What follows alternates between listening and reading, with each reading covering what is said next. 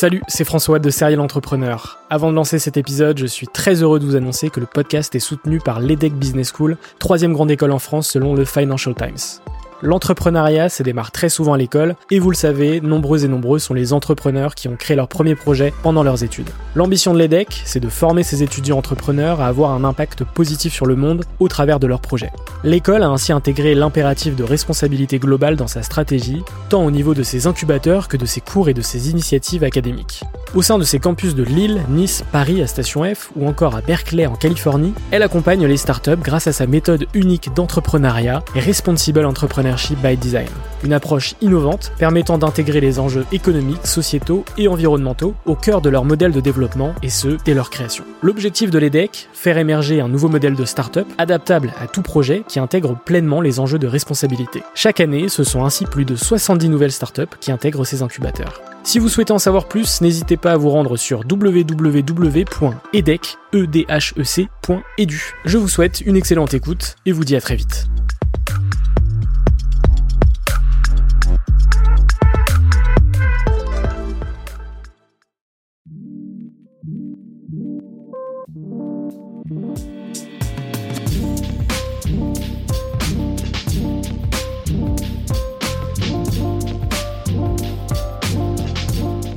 Bonjour à tous, c'est François Allais et bienvenue sur Serial Entrepreneur, le podcast des entrepreneurs.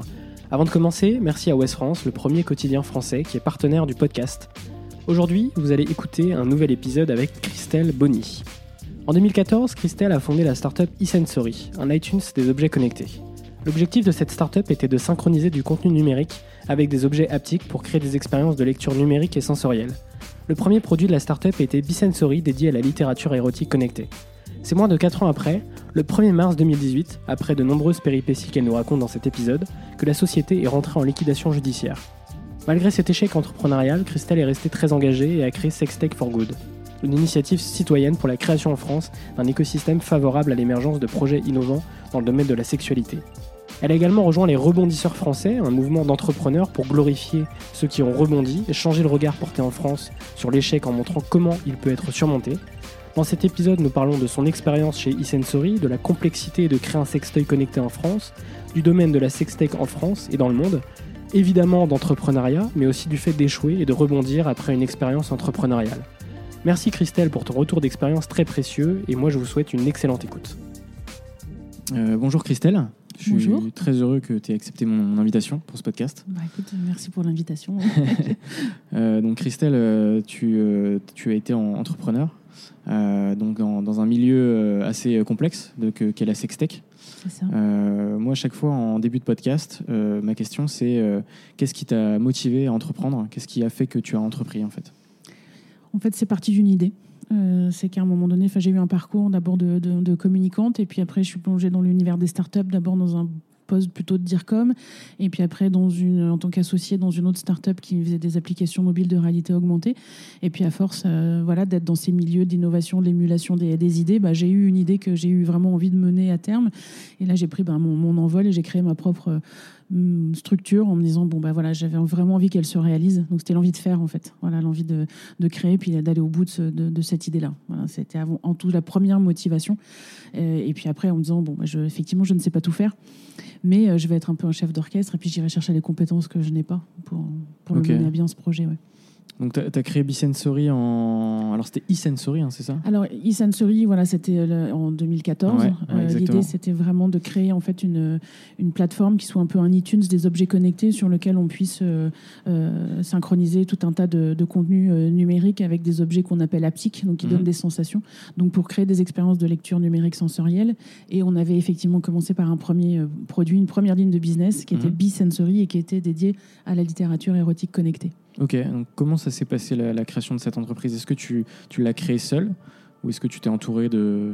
Est-ce qu'il y avait des associés Comment ça s'est passé? Je l'ai créé, je créé seule et puis très vite, euh, sur l'idée, sur le concept. Hein. Et puis après, il y avait un associé euh, qui était avec moi, qui était un, mon binôme et qui lui avait un profil ingénieur que moi je n'ai pas, parce que je viens du monde de la com et du marketing, du, plutôt des usages.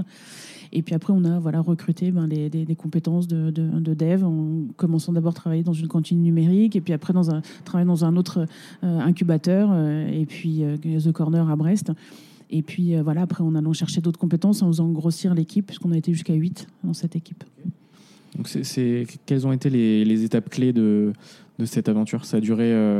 parce que du coup, voilà, Bisensory, ils sont en vous êtes en redressement judiciaire, c'est ça? Alors non, on est en liquidation judiciaire, depuis le février de 2018. Donc c'est une, aventure qui a duré un peu plus de 4 ans. Euh, les étapes, bah, c'est vrai que le, démarrage, c'est de se dire déjà de passer de, la concrétisation, de dire ok, j'y vais. La, création du produit, création, euh, puisque c'est un produit physique. Alors il y avait un produit physique, mais le projet, projet lui était beaucoup plus large que ça, puisque en fait, pour, il, y avait une application, il y avait, euh, mm. un, site, et puis il y avait surtout toute cette plateforme qui permet de modifier des contenus pour les rendre communicants avec mm. des objets. Donc il y avait un gros travail là-dessus. Donc c'était euh, un système euh, complexe avec beaucoup de briques. Mm. Et donc on a vraiment très très bien bossé sur les 18 premiers mois où on a vraiment réussi à, faire l'objet, le prototyper, le faire certifier pour, pour la vente.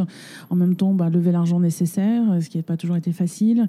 recruter 70 auteurs pour avoir des contenus originaux, donc être aussi une vraie maison d'édition.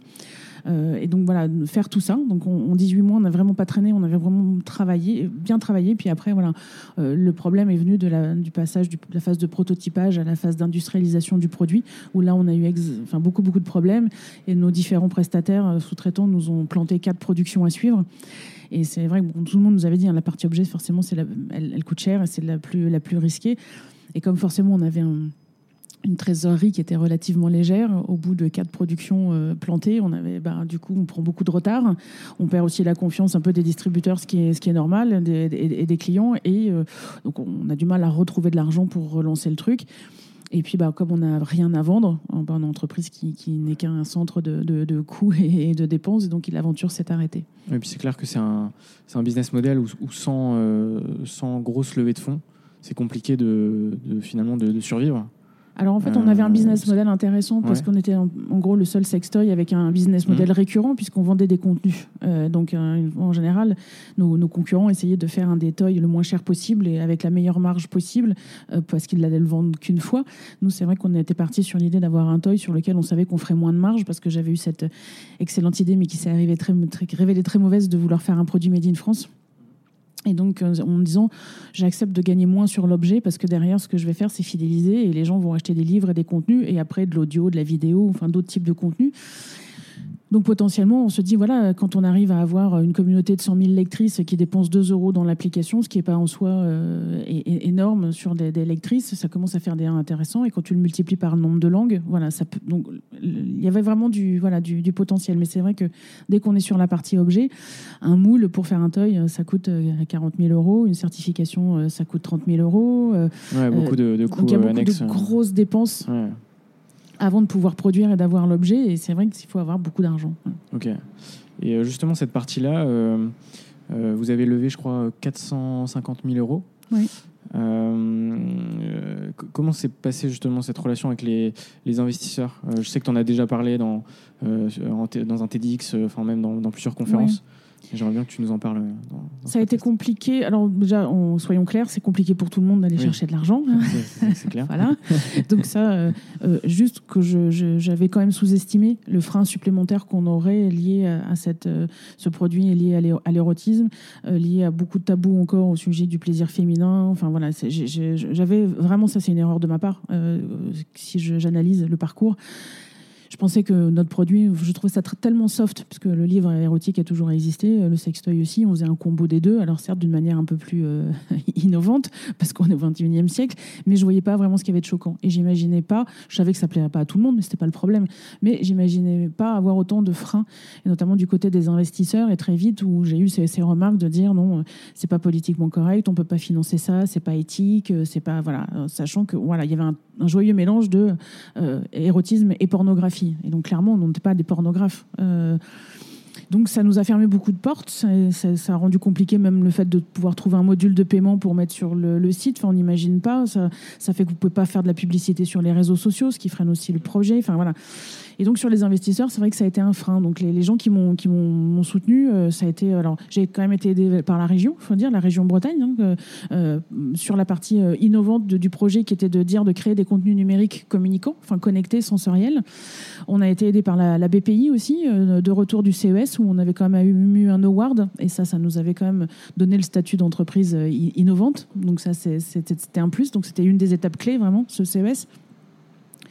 Et puis après, ben, c'est des gens qui ont investi au coup de cœur, euh, ben, notamment par exemple quelqu'un qui m'avait vu au TEDx de Rennes, parce qu'on en parle aujourd'hui, euh, et qui après m'avait dit mais je comprends pas que ce soit aussi compliqué. Moi, j'adore la démarche, et donc je vais, je vais vous aider. Et donc après, voilà, j'avais eu un fonds qui était un fonds breton, Estadio, et le reste c'était des gens qui avaient vraiment investi, je pense, euh, au coup de cœur par rapport à l'empathie, par rapport à un soutien qu'ils avaient envie, soit à moi en tant que porteur de projet, soit à la démarche. Donc c'était un peu de la, de love money. C'était la Love Money au départ, et puis après, vraiment plutôt des investisseurs privés. Pas vraiment des business angels, mais ouais, des, des, investisseurs privés. Ouais. Mm. Ok. Euh, qu'est-ce, que, qu'est-ce que tu retiens de cette expérience Qu'est-ce que tu aurais aimé euh, comment dire, faire que tu n'as pas fait euh, pendant cette, cette aventure? Est-ce que tu regrettes absolument rien? Ou est-ce que tu regrettes certaines choses?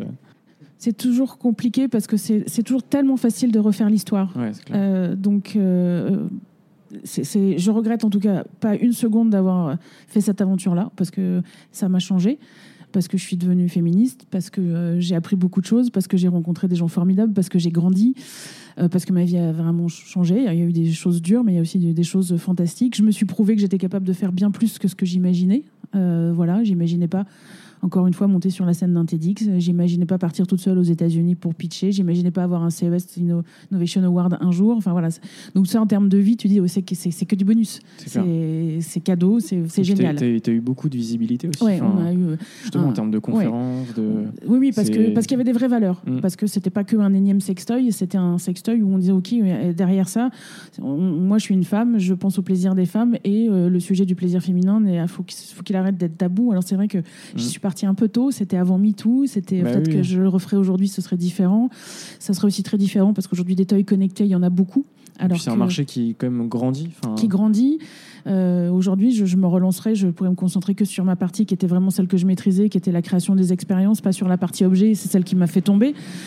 Donc euh, je, je, voilà, il y a un moment donné, je, regrette peut-être de pas euh, de pas avoir peut-être su, pivoter un moment un time to market aussi? Oui, j'étais sans doute trop tôt. On a on a Bicentennial finalement a été la première start-up de la sextech en France. Il y, a eu d'autres entreprises qui faisaient de la pornographie et autres, mais vraiment sur ce à l'époque, on parlait même pas de sextech. Hein, quand on a commencé, ça s'est structuré au fur et à mesure. Quand on a eu ces objets connectés, donc on était on est très très tôt. Donc on a pris des coups, on a ouvert des portes, et c'est très bien. J'espère que ça profitera aussi euh, à d'autres. En tout cas, j'œuvre pour ça aussi. Après, on a toujours des regrets. Je, je, voilà, j'ai des regrets. J'assume complètement cet échec parce que j'étais porteur de projet, même si malheureusement les erreurs qui ont été faites dans les usines par nos sous-traitants, j'y peux pas grand-chose. Je les ai subies, mais j'ai fait une erreur qui était sans doute au départ une erreur stratégique. Euh, bah, moi, j'ai entrepris, j'avais 40 ans. Euh, et donc, j'avais forcément une famille, j'avais d'autres. Donc, je ne me suis pas dit, tiens, bah, je vais partir à l'autre bout de la planète euh, chercher des fonds. J'ai été peut-être sans doute trop frileuse. Et clairement, j'aurais dû partir avec mon concept au tout début du projet pour essayer de lever plus d'argent ailleurs. Voilà. Donc, Attention, ça ne veut pas dire que j'aurais réussi. Hein. Euh, mais je pense que euh, ça aurait valu le coup que je me donne un peu plus de temps et démarrer avec beaucoup plus d'argent au démarrage parce qu'après, ben, comme j'ai passé beaucoup de temps à chercher de l'argent pour continuer le projet, ça m'a euh, aussi ben, un petit peu déporté du, du, du, ben du projet. On, fait plus son vrai métier quand on, quand on cherche tout le temps des, des, sous. Et puis la France n'était peut-être pas le, le, pays et le marché sur lequel il fallait démarrer. Bon, j'en étais convaincu, donc ça c'est une erreur de, de, ma part. Puis vouloir faire du Made in France, encore une fois, j'aurais mieux fait de me dire, ok, ici, on ne saura pas le faire de manière simple. Donc, diminuer, euh, diminuer, les coûts pour sortir un produit exactement. Plus donc, allons le faire complètement en Chine. Mais il aurait fallu vraiment avoir quelqu'un sur, sur place. Malheureusement, oui, c'est ça, hein, c'est la vérité des, des, coulisses. Donc, euh, voilà, c'est effectivement ces erreurs stratégiques. Je peux, les, je peux les regretter, mais encore une fois, c'est facile euh, après. c'est clair. c'est clair. Donc, ok. qu'est-ce, que, qu'est-ce que tu penses de la, de la sextech aujourd'hui, du coup, enfin, l'évolution de ce, ce marché-là? Euh, c'est un, marché qui a été valorisé à plus de 30 milliards. C'est ça. Euh, donc c'est quand même, euh, il y a quand même beaucoup d'opportunités, beaucoup, beaucoup de possibilités dans, dans ce marché. Bah, beaucoup de possibilités pour plein de pays partout dans le monde, mais pas en France. Mais pas en France toujours. Je vois que j'ai lancé euh, Sex Tech for Good Oui. et, et l'idée c'est effectivement de, de travailler sur les quatre verticales qui m'ont moi sans doute manqué. C'était un de créer un, un- de faire comprendre aux gens que c'était un vrai secteur d'activité, que quand on parle de sex tech, on parle de, de- de l'utilisation des nouvelles technologies appliquées à tous les sujets de la sexualité. Et donc on est bien là pas dans la pornographie, mais aussi de, de l'éducation, de qu'est-ce qu'on peut faire pour les personnes sexuelle. handicapées, les voilà, enfin des vrais sujets de société aujourd'hui qui, qui nous concernent tous. Et donc, euh, de, vraiment de, de pouvoir expliquer ça pour que demain, on puisse être, quand on a des projets intéressants qui concernent par exemple le handicap, on puisse prétendre aux mêmes aides, par exemple, que la BPI, parce que c'est de l'innovation, c'est de l'innovation sociale, mais c'est de l'innovation tout de même. Donc ça, c'est important euh, pour moi. Deux, d'essayer de structurer l'écosystème, parce que les gens ne se connaissent pas assez, donc c'est compliqué de travailler ensemble. Et la sextech, eh ben, ça, rassemble beaucoup de compétences différentes, parce qu'à la fois des gens qui peuvent être des médecins, euh, qui peuvent travailler des psychologues, euh, des développeurs, des gens qui font de la plasturgie, enfin voilà, donc il faut que les gens se connaissent de d'accompagner. C'est ce que j'essaye de faire aussi pour essayer à d'autres d'éviter mes erreurs et de leur faire gagner du temps. Donc ça, les gens qui ne connaissent pas le milieu de la sextech ou les, les freins liés à l'érotisme ne peuvent pas vous proposer un accompagnement de qualité. Euh, Moi, je, l'ai vu parce qu'ils sous-estiment aussi complètement les freins. Et donc, ils ne sont pas dans la bonne réalité. Et puis, d'essayer de, de fédérer un réseau d'investisseurs pour essayer de ne pas perdre le temps que j'ai j'ai perdu parfois avec certains investisseurs qui, au bout de 6-9 mois, me disaient non, finalement, votre dossier est super bon, mais on n'ira pas parce que c'est voilà, on n'osera pas. Voilà. Et donc d'essayer de sourcer en amont, en amont des investisseurs qui sont intéressés par ces thématiques-là pour qu'ils aient, ils étudient vraiment les dossiers. Déjà avec, en ayant le bon filtre et en n'ayant pas Mm. ces problèmes d'éthique ou autres, et qu'ils puissent accompagner des, des- des- des sujets. Donc aujourd'hui en France, on, on pourrait faire énormément de choses. Euh, on, a toutes les, on a beaucoup de matières grises, on a des gens qui ont des envies, mais ça bloque encore, notamment du côté des, financements. Ça bloque aussi euh, pour trouver des, structures qui vous accueillent. Voilà, Il y a certains incubateurs voilà, qui refusent d'avoir ce genre de projet dans, au sein de, voilà, de leur structure. Donc voilà, c'est pas simple. Ok. Et euh, est-ce qu'on peut dire que euh, un peu la, la, la, la sextech et la health-tech sont un peu connectées? Parce que dans, dans le sens Oui. où, euh, enfin, même en France, on a quand même beaucoup de retard sur l'éducation sexuelle. Euh, sur, sur Instagram, quand même, il y a de plus en plus de, de comptes justement qui, euh, qui éduquent à ça. Oui, c'est oui. c'est important. Donc ça évolue même. oui, c'est Ouais. oui, c'est non, mais c'est c'est crucial. Mm. Euh, mais c'est- peut- vraiment tout récent. Quoi. Il y, a, y la health tech, il y a la femtech, la Mm. sextech, tout ça est Oui, assez lié. C'est toutes ces technologies qui permettent de- finalement d'aller mieux, donc que ce soit euh, dans le suivi, euh, soit de- de- de- des règles, des cycles, de, son plaisir, euh, soit voilà, de l'éducation. On avait des France, une équipe française là, qui, qui avait euh, créé euh, Pitch, euh, qui est un, un robot sur Facebook pour les, les ados, pour avoir à poser des questions sur la, la sexualité. Parce que c'est vrai que globalement, on peut continuer à dire ah là là, c'est une catastrophe, nos enfants en un clic peuvent aller sur YouPorn. Ok, et so what? Qu'est-ce qu'on fait pour les accompagner, pour les, apprendre à décrypter, pour, qu'ils aillent chercher de l'information et de l'éducation ailleurs que là? Euh, Beaucoup de freins. On peut faire plein de choses, mais euh, c'est vrai qu'il pour faire plein de choses, il faut que collectivement on arrive à regarder le sujet de manière calme et à se dire euh, c'est c'est- voilà ça fait partie de notre culture c'est important. Faire l'amour c'est les expériences sexuelles c'est l'expérience la plus universellement partagée Mm. par tous les humains partout. Donc euh, on peut pas c'est un vrai sujet. Et quand, quand on n'est pas bien dans ce sujet là en général on est malheureux quand les personnes handicapées, euh, on peut pas avoir en France, par exemple, recours à un assistant sexuel parce que euh, c'est considéré comme de la prostitution, ce qui est possible dans d'autres pays. On peut pas à la fois dire non, c'est interdit, et à la fois dire à ces mêmes personnes, on vous autorise pas, la robotique humanoïde parce qu'on trouve que c'est un, un, un peu glauque et que nous, ça nous fait flipper parce qu'on est en train de se dire qu'on va nous remplacer par des robots. Bah, en fait, non. Euh, Si toi aujourd'hui tu vas bien et que tu peux avoir une sexualité épanouie, euh, c'est génial. Euh, Mais soyons un petit peu ouverts d'esprit et pensons qu'il y a des gens qui ne le peuvent pas et qui ont comme envie d'avoir du plaisir. Et tu peux avoir un corps cassé, un corps vieilli, un corps abîmé et être quand même un, un corps désirant, une personne désirante. Et ça fait partie du bien-être, ça fait partie du- des, des plaisirs de la vie. Donc je pense qu'il faut vraiment qu'on on- on- on le voit de cette manière-là, de se dire que la sexualité c'est aussi de l'humanité, une question d'humanité et qu'il faut en faire un vrai sujet. Ok. Euh, et, et suite euh, du coup à, à cette expérience euh, Bisensory, tu as, créé Sextech for Good. Donc justement dans cette démarche d'évangéliser les gens à ces thématiques. Donc justement, je trouve ça intéressant le fait que tu, tu sois pas totalement parti de, de ce domaine. Et même, même si la, la, la- start-up est morte, bah, tu as, décidé de rester. Et- Mais j'ai décidé de rester parce que ça fait partie du rebond aussi. ouais. C'est important à un moment donné, euh, on- je ne vais pas la faire à l'américaine, se planter c'est dur. Euh, Oui. C'est sûr, on apprend, c'est de l'expérience. C'est sûr que demain, si je remonte à un business, je serai sans doute bien plus performante parce qu'il y a des erreurs que je ne referai pas, j'en ferai d'autres. Mais c'est l'expérience. voilà, euh, je suis plus aguerrie, j'ai grandi. Voilà, voilà. Donc c'est sûr que dans toutes les expériences, on apprend beaucoup et il y, a du bon. Donc euh, euh, moi, je veux, je veux pas, je, je, je, me glorifie. Enfin, je me suis plantée, donc c'est une vraie douleur. Et en même temps, je veux pas avoir honte du parcours parce que ce qu'on a fait était bien. Il y avait des valeurs que j'ai envie de continuer à défendre. Et puis j'ai aussi envie de dire, c'est pas parce qu'on se plante qu'on est un mauvais. Donc c'est aussi important pour moi d'essayer de faire changer cette culture, de ce, regard sur, l'échec, mm. une culture de l'échec un peu différente. Et puis qu'on puisse aussi redonner une chance aux gens qui se sont plantés, parce que, euh, ils, les, gens, qui, les gens qui se sont plantés sont plus nombreux que les gens qui ont réussi. Exactement. Et puis c'est des gens qui ont osé. Et ça, ça, euh, mm. ça, ça à, valoriser, je pense. Mais ça, c'est quelque chose qu'on doit avoir dans la culture dès l'éducation. Hein. C'est quelque chose de global hein, dans, notre, dans, notre pays. Hein. Euh, et donc, le fait de se dire, OK, bah, ça, ça s'arrête. Euh, mais peut-être que tout ce que j'ai appris, je peux quand même le valoriser d'une autre manière pour aider d'autres. Ça, ça fait partie finalement de la thérapie aussi qu'on entame pour rebondir et aller bien en disant ok ben je vais peut-être aider d'autres à réussir. Et, moi, ce qui, me, ce qui me tenait aussi à cœur, c'est de me dire bon peut-être que j'ai pas réussi, mais toutes les valeurs que je défendais sur euh, voilà la liberté, l'accès au plaisir pour les pour les sexlus, euh, le plaisir féminin, voilà toutes ces, valeurs là, elles, elles, elles, restent malgré tout. j'ai pas arrêté d'être engagée maintenant, et donc j'ai envie de pouvoir le le, continuer à le défendre autrement, même si euh, voilà, maintenant j'ai autre, des autres activités professionnelles parce que euh, il faut manger, il faut payer ses factures, il faut, faut, faut évoluer. Mais, mais ça, c'est effectivement un combat que j'ai pas envie d'arrêter et que je vais essayer de mener toujours en parallèle. Et, donc ça passe par quoi euh, cette évangélisation? C'est de l'organisation d'événements, de conférences, de alors, c'est vrai que pour l'instant, pas énormément de moyens, parce que j'ai pas, euh, ça fait pas si longtemps que ça que je suis en reconstruction et que j'ai pas encore. Ça fait un voilà, an, peine un an. Euh, mais par contre, j'accompagne un porteur de projet qui est en train de développer un sextoy qui sera spécifiquement adapté aux femmes qui ont des situations de handicap ou des personnes âgées qui ont des douleurs d'articulation, des problèmes de mobilité. Euh, voilà, parce qu'il faut un sextoy qui soit un peu différent dans la manière dont, dont, on l'attrape, question, les questions de poids et, et, autres. Donc, ça, je trouve ça intéressant, parce que au départ, c'est quelqu'un qui a imaginé ça parce qu'il était tombé très amoureux d'une femme qui était en fauteuil roulant. Et donc, je trouvais c'est une très belle preuve d'amour et d'empathie de se dire ben, je vais m'intéresser à, son plaisir. Et je me suis dit, ok, Banco, j'ai bien envie d'aider. Si je, si je peux, pareil, apporter euh, ce, que, ce, que, ce que moi j'ai appris. Parce que quelqu'un qui vient du monde de l'industrie.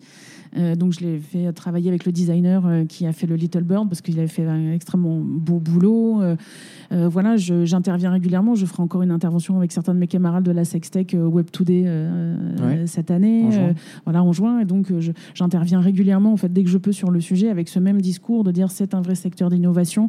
Parlons-en calmement. Il y a des beaux projets à mener. Il y a des gens qui ont envie et les, ces porteurs de projets ne sont pas des pervers sexuels, mais ce sont des vrais innovateurs et des vrais gens qui sont concernés par des problèmes qui nous concernent tous. Donc voilà, je, c'est un vrai, un vrai engagement. Mm. Ok.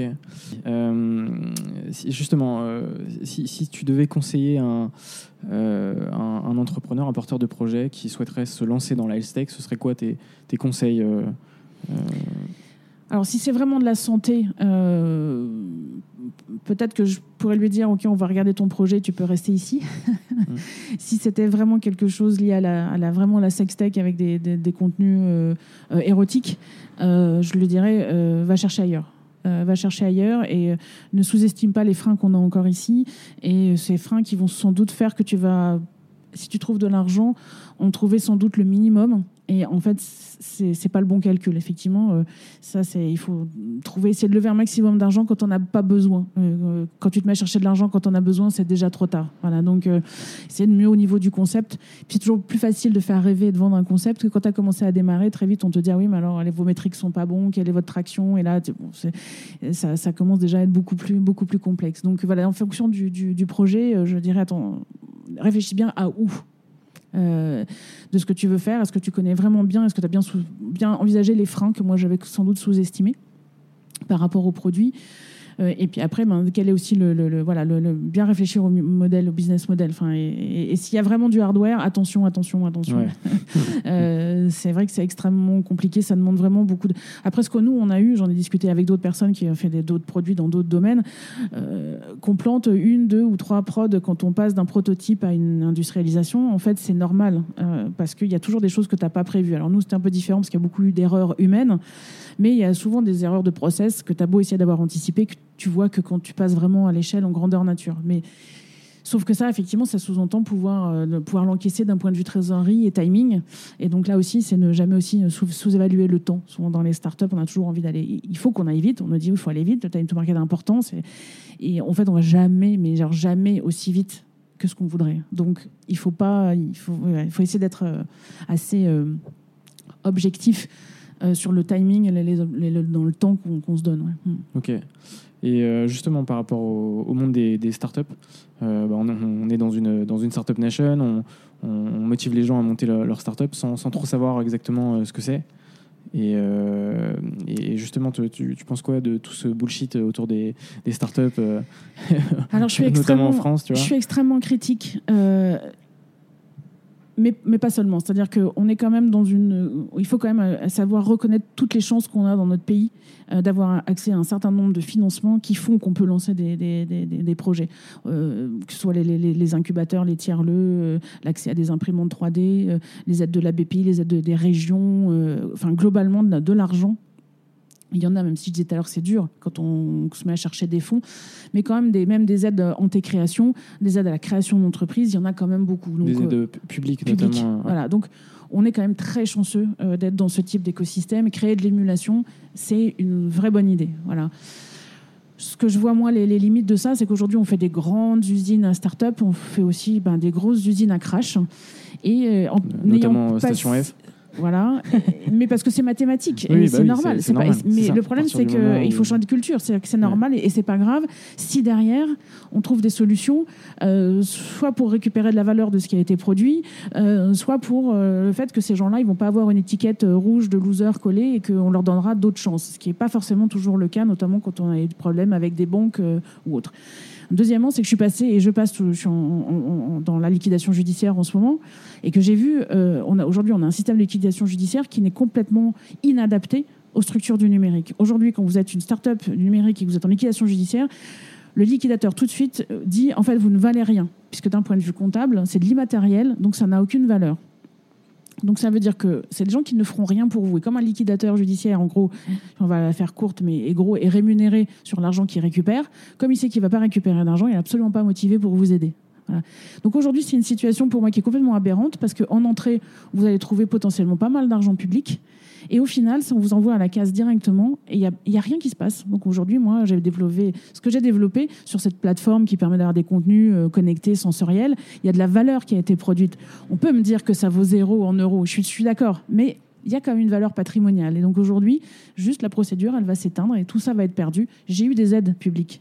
Je trouve ça dommage. Donc aujourd'hui, il faut que demain, on, change, à mon avis, le mode de rémunération des liquidateurs judiciaires, qu'on ait des commissaires-priseurs qui soient formés au métier du numérique et qu'on soit capable d'évaluer, qu'on prenne cette valeur du numérique aussi bien qu'on prend la valeur d'un ordinateur ou d'une table de bureau, parce que cette valeur, elle a été créée. Donc euh, ça veut dire que Aujourd'hui, c'est bien d'encourager au début, mais il faut soutenir. Et puis, il y a souvent des étapes auxquelles on n'est pas soutenu, c'est-à-dire qu'on est très soutenu au niveau de l'idée et de l'innovation.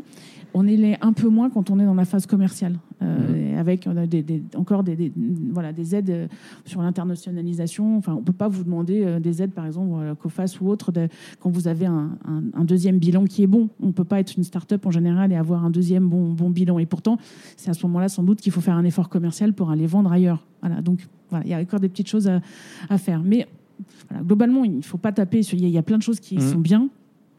Mais je pense qu'il faut qu'on se mette à réfléchir à- à- sur la, la- la- la structuration et de l'après, et puis des, des, des aides. Enfin voilà, il y a encore des choses à faire. Mm. Ok. Et euh, à, quel moment tu t'es dit euh, stop, euh, j'arrête Enfin, c'est. C'est dur. Ouais. Euh, je, je pense que je- très honnêtement, j'aurais dû et j'aurais pu arrêter ma start-up six mois avant.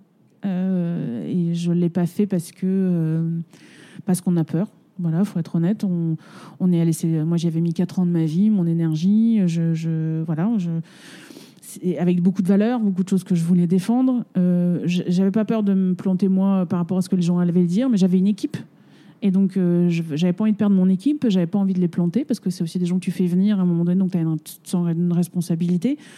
Euh, et puis je me disais, bah, qu'est-ce que je vais faire après? C'est cette peur du vide. Qu'est-ce que je vais faire après? Je ne vais plus me lever tous les matins pour faire quelque chose que j'aime avec des gens que j'aime et que j'ai choisi. C'est terrible.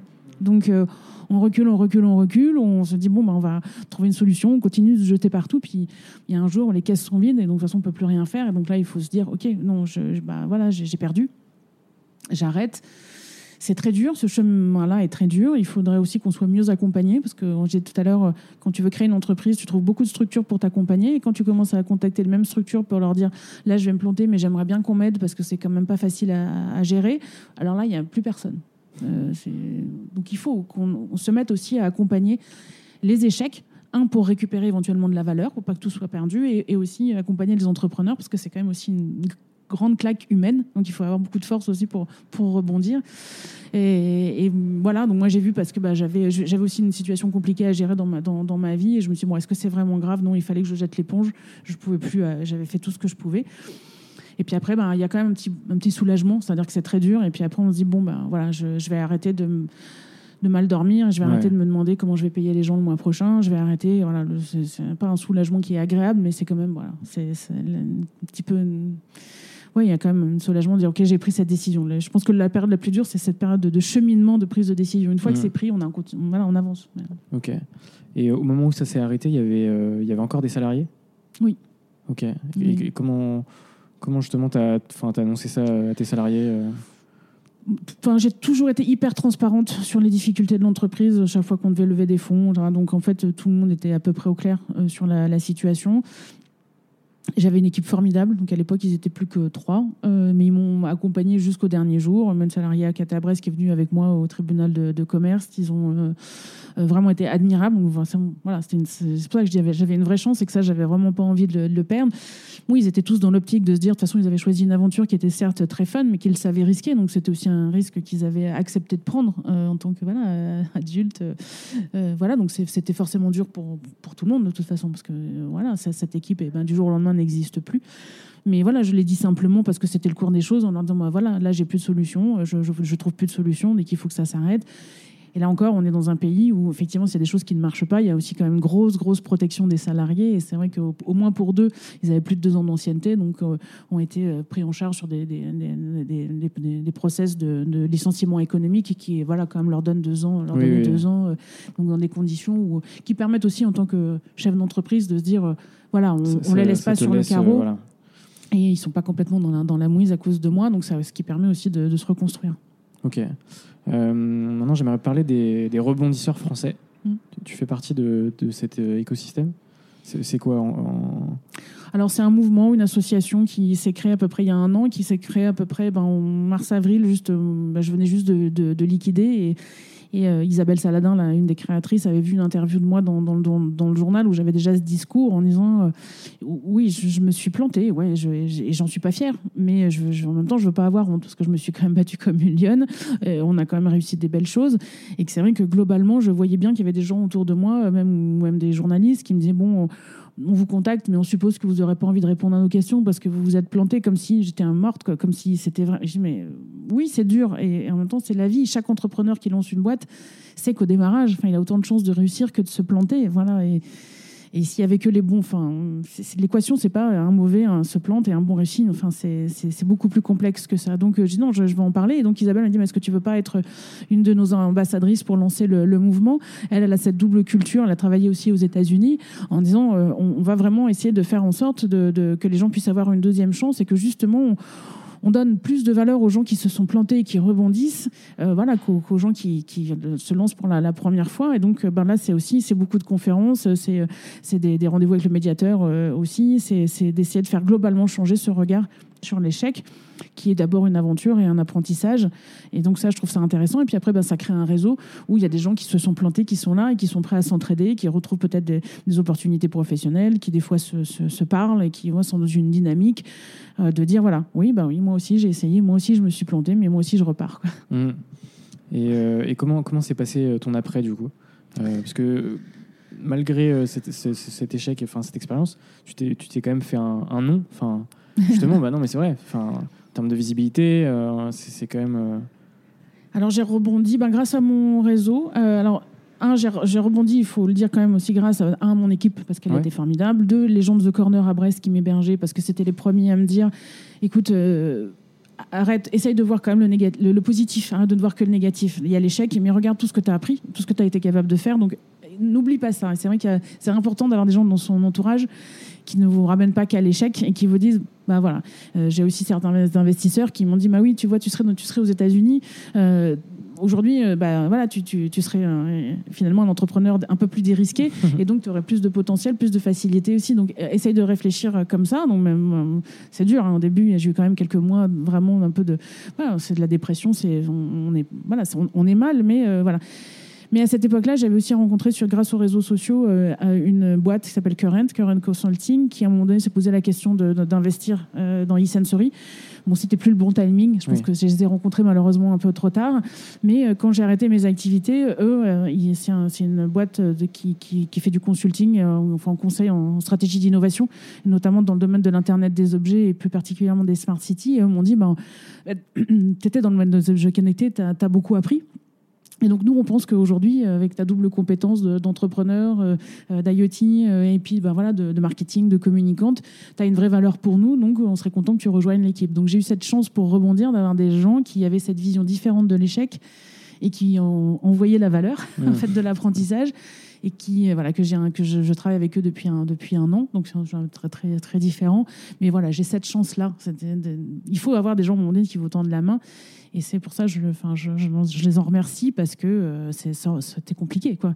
Et donc j'ai pu repartir très vite. Et euh, c'est vrai que les premiers mois, j'ai sans doute, ils ont eu beaucoup de patience parce que sans doute que les premiers mois, j'étais sans doute pas très performante parce qu'il faut digérer tout ça quand même. Mm. Hein, c'est reste un échec, c'est une sorte de deuil. Passer de, bah, de l'entrepreneuriat au salariat aussi. Enfin, même, si là, tu es, quand même. On est dans une structure particulière où en fait, voilà, je, suis je suis indépendante et le, le, voilà, Current, on est un peu des nomades digitales. on, vend de la prestation intellectuelle et on est un peu partout euh, mm. sur la planète dans des endroits différents. Ça aussi, c'est un avantage. Et ça, c'est un avantage. C'est aussi pour ça qu'ils cherchaient des profils comme moi, c'est-à-dire de gens qui sont capables de travailler complètement seuls et en, autonomie. Qui sont entreprenants, Qui sont entreprenants, voilà. Donc, on finance de l'intra-entreprise, je sais pas quel est le terme, mais on, voilà, on est tous indépendants au Curren, mais dans la même structure. Euh, et à la fois, c'est extrêmement intéressant pour moi parce que euh, c'est des gens qui sont extrêmement brillants. Donc, intellectuellement, bah, je continue à apprendre plein de choses et, en même temps, je peux, je peux, être focus sur ce que je sais faire. Donc, euh, je suis aussi complètement indépendante dans, dans ma gestion de mes missions au quotidien. Mais c'était une, oui, c'est une vraie chance parce que euh, là où je dis la, la patience, c'est que les premiers mois, j'avais beaucoup de choses à gérer, donc euh, j'avais sans doute pas tous mes neurones, j'avais beaucoup moins d'énergie. Et là, un an après, ça va mieux. Je suis revenue, voilà, j'ai retrouvé toute ma, force et mes moyens, mais voilà, à un moment donné, il faut quand même avoir qu'il faut y ait des chances, des, des gens et, qui croient à votre potentiel et qui ont envie de vous redonner quand même cette chance-là. Donc c'est tout le monde n'a pas cette chance-là. C'est clair. J'en suis très consciente. c'est clair. Et euh, est-ce que tu dois remonter un projet plus tard euh, dans, la, dans, dans ce milieu-là ou, dans un autre, hein, mais est-ce que tu te vois euh, alors c'est long parce que chaque fois que je me dis bon j'en ai, fini avec la sextech, il y a quelque chose qui arrive, il y a, il y a, il y a une rencontre, des, opportunités, des opportunités, voilà et je me dis euh, il y, a, il y a trop de valeurs personnelles que j'ai envie de défendre par rapport au féminisme, donc je pense que c'est toujours des sujets que j'aurais envie de défendre, donc je pense que d'une manière ou d'une autre je resterai impliquée.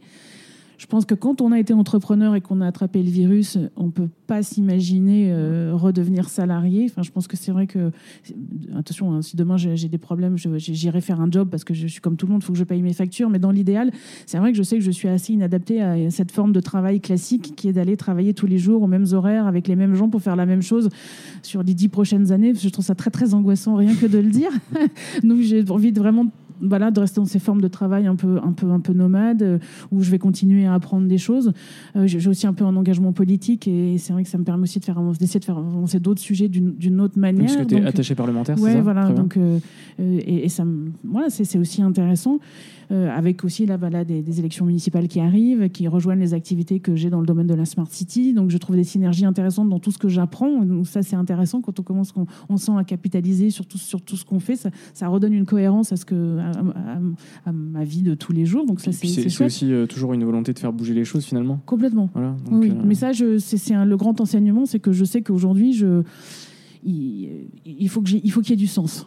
C'est-à-dire que euh, je ne suis pas capable de travailler sur des choses qui n'ont pas de sens dont, dont, je m'en fous. Voilà, je, je, parce que ouais, il faut qu'il y ait cette, cette, émulation, cette conviction qui fait qu'on se lève et qu'on qu ait envie de faire son boulot avec passion, quel que soit le, quel que soit le, le, le, sujet. Donc je, je pense qu'un jour, oui, je remonterai quelque chose. Quoi? Je ne sais pas. Est-ce que ça sera pas la, la sextech Peut-être. Euh, est-ce que ce sera autre chose? Je ne sais pas. Mais je, pense que oui. Mais déjà, je suis toujours en mode entrepreneur finalement au quotidien. Bah euh, mais oui, je ne m'imagine pas dans rechanger de vie. Euh. Et, euh, et en, en parlant d'entrepreneuriat, est-ce que justement tu as des, des entrepreneurs, des entreprises, des startups qui t'in- qui t'inspirent et, qui t'intéressent enfin, dans, dans Ah. leur, dans leur parcours, dans leur, euh, dans leur vision euh? Je- Pouh, alors c'est la colle, j'ai pas réfléchi comme ça, euh, je- je- j'en- mais j'en croise tous les jours. Je, je trouve que les, les gens, euh, euh, en ce moment, il y a une jeune femme à Brest qui monte une, une- une- tu vois, une start-up sur le fait que, enfin, un jour, elle a voulu em- emprunter pour acheter un appartement, mais à 24 ans, elle a fait un AVC. Mm. Et après, on lui a dit, bah non, finalement, vous n'allez pas être couverte pour votre prêt bancaire parce que voilà, c'est trop de risques. Elle a trouvé ça injuste et aujourd'hui, elle monte une, une boîte où euh, elle, euh, elle met en place des, des assurances pour les gens comme ça qui ont des parcours de santé pour qu'ils puissent accéder à un certain nombre de, de, de financements. Euh, ouais, je, trouve ça. Hier soir, j'étais avec une jeune entrepreneur qui a monté sa boîte. Elle avait, elle avait 16 ans, elle en a 18. euh, euh, elle aide finalement des, des, des, des- gens à vendre des chevaux de, course. Euh, bon, voilà, c'est une, une niche. Mais finalement, des gens qui m'ins- m'inspirent, en fait, j'en croise assez souvent, et c'est souvent des gens comme ça qui, à un moment donné, sont suffisamment euh, soit marqués euh, par une expérience de vie, et qui, plutôt de se dire de, de la subir, en font une force en se disant je trouve ça injuste et j'en fais quelque chose, j'essaie d'en faire quelque chose. Euh, Soit des gens qui disent ouais, j'ai une idée, j'ai envie d'y aller à fond, et donc je me donne les moyens et j'ai pas peur, euh, et j'ose. Et ça, euh, voilà, et donc euh, j'en croise plein, peut-être pas forcément les plus médiatiques. Alors, bien sûr, il y, a- il y a des gens comme Elon Musk, et des, des, Oui, ça- des visionnaires, ça- et, ça et reste, voilà. Mais euh, moi, mes, mes héros, c'est plutôt tous ces entrepreneurs-là, Mm. je croise au quotidien et qui bousculent leur vie pour, pour vivre leurs rêves ou leurs leurs projets. Et je trouve ça, je trouve ça assez fabuleux. Ouais. Toi, tu as été accompagné par The Corner à, Brest. Mm. Euh, c'est quoi l'importance d'être accompagné par un, par un écosystème, justement, euh, quand on, quand on entreprend? Est-ce que, est que tu penses que c'est c'est, euh, essentiel? Moi, je pense que c'est essentiel de ne pas être seul. En fait. C'est essentiel d'être bien entouré. Euh, déjà, un, dans son équipe. Deux, dans les gens qui, vont, qui vous conseillent. C'est vrai qu'aujourd'hui, je vois le, le boulot que fait Current, par exemple, sur l'accompagnement de Mhm. certains projets, certaines stratégies. C'est clair que j'aurais j'aurais aimé avoir des gens comme ça dans mon entourage au début qui me permettent à un moment donné de me dire Attends, hé, là. Sors du truc, prends du recul et regarde ce que tu es en train de faire parce que là, a priori, tu n'es pas parti dans la bonne direction. Ça, mais comme moment, il y a des gens qui, dont tu as suffisamment confiance pour les écouter. Parce que c'est vrai que des fois, en tant que porteur de Mm. projet, on n'écoute pas non plus tout ce qu'on nous dit, c'est- c'est c'est sûr. Mais, euh, et, c'est vrai que sur The Corner, bon, il y avait les compétences qu'ils avaient n'étaient pas forcément celles qui m'aidaient dans le quotidien de, mon métier, mais on a eu extrême, on a eu beaucoup de moments durs, tous ces moments où nos prods étaient plantés, les moments où on pensait lever des fonds et où ça n'arrivait pas, euh, voilà. Et le fait de ne pas être seul et d'être dans, un écosystème où justement cette culture de, l'échec, ils sont familiarisés en disant non, en fait, c'est des coups durs, tu vas apprendre, tu vas te relever. En fait, c'est des gens, ils sont là aussi pour te tenir debout et te redonner de l'énergie dans les moments. Voilà, chez The Corner, des fois, je suis arrivée avec des bouteilles en disant bon, on a que des mauvaises nouvelles, mais on va les fêter aussi parce que comme il y en a plus que des bonnes, euh, voilà, ça, ça change rien au problème. Mais t'es pas seul, euh, tu en, rigoles, tu souffles un bon coup et voilà, tu repars avec un élan euh, vital. euh, voilà, ça c'est c'est très important et aussi parce qu'il y a de l'intelligence collective. C'est vrai que Le fait de Même- côtoyer d'autres entrepreneurs qui ont les mêmes problématiques Oui, alors parce qu'effectivement, on a tous les mêmes thématiques de recherche d'argent, euh, de recrutement, euh, voilà, euh, de, de- de recherche de fonds, de monter son dossier de subvention. Donc, on a des thématiques communes, quels que soient les secteurs d'activité. Et puis, des fois, c'est intéressant. On faisait aussi des dîners de, de, de, de- de start-up où on explosait comme ça des, des thématiques. Et c'est vrai que c'est toujours intéressant parce que des fois, bon, on prend un problème, sauf qu'on ne se pose pas la question de la bonne manière et sous le bon prisme. Et, des fois, il suffit que quelqu'un vous dise Ouais, mais alors euh, là, tu me dis un truc, mais moi, ce que j'entends ou ce que je comprends, c'est ça. Et du coup, on, réfléchit différemment et on va trouver une solution. En tout cas, on, repart. Donc, je pense que c'est extrêmement important ouais, de, de, de- partager. Comme je trouve que c'est ex- extrêmement important de ne pas développer dans le secret. Euh, oui, clair. et, et de ne pas vouloir partager ses idées parce que je pense qu'il n'y a rien de pire.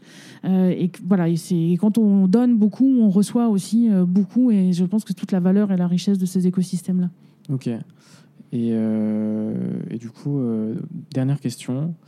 Quels sont les entrepreneurs que tu me conseilles pour un prochain podcast qui justement pourraient partager leur expérience C'est toujours la, la question qui tue. Euh, oui, tu dois la, la, la qu'on qu'on sache. euh, Ah, je veux de la Euh, spontanéité. Ah là là. Bah, je pense à Gaël Lemoine hein, sur cette start-up sur le, le- le financement. Je pense aussi à, Xavier Moelle qui en ce moment monte une start-up à Brest et qui va faire du suivi de prothèses euh, médicales avec des techniques de blockchain. Euh, ça, ça, c'est voilà, des choses qu'on pense pas forcément trouver à Brest et pourtant voilà. Euh, à qui je pourrais penser euh, C'est la, la, la colle. Euh, je pense que voilà, l'équipe de corner, euh, je les aime beaucoup et donc je pense qu'ils font un travail formidable aussi d'animation du, du territoire. Et finalement, ils sont toujours en mode start-up puisqu'ils continuent d'é- d'évoluer tout le temps. À qui je pourrais penser encore euh, voilà, je pense qu'à Brest, il y a aussi les, les gens de chez Cool Roof qui ont inventé de- une peinture qui permet de faire 30 à 40% d'énergie, par exemple en, en peignant des toits de supermarché. Ça paraît simple, mais ça n'est pas. Et, Hmm. euh, et- et voilà, ils sont sur une vraie thématique euh, aussi de, de transition écologique qui est, qui est intéressante. Pas forcément des gens qu'on entend souvent. Euh, voilà. enfin, bref, en gros, je suis en train de à te dire qu'il faut venir à Brest. Voilà, c'est ça. ok, super. Bah, écoute, je te remercie pour cet échange. Ouais, bah, merci Et à puis, toi. euh, puis voilà, à bientôt. À bientôt. Au revoir. Au revoir.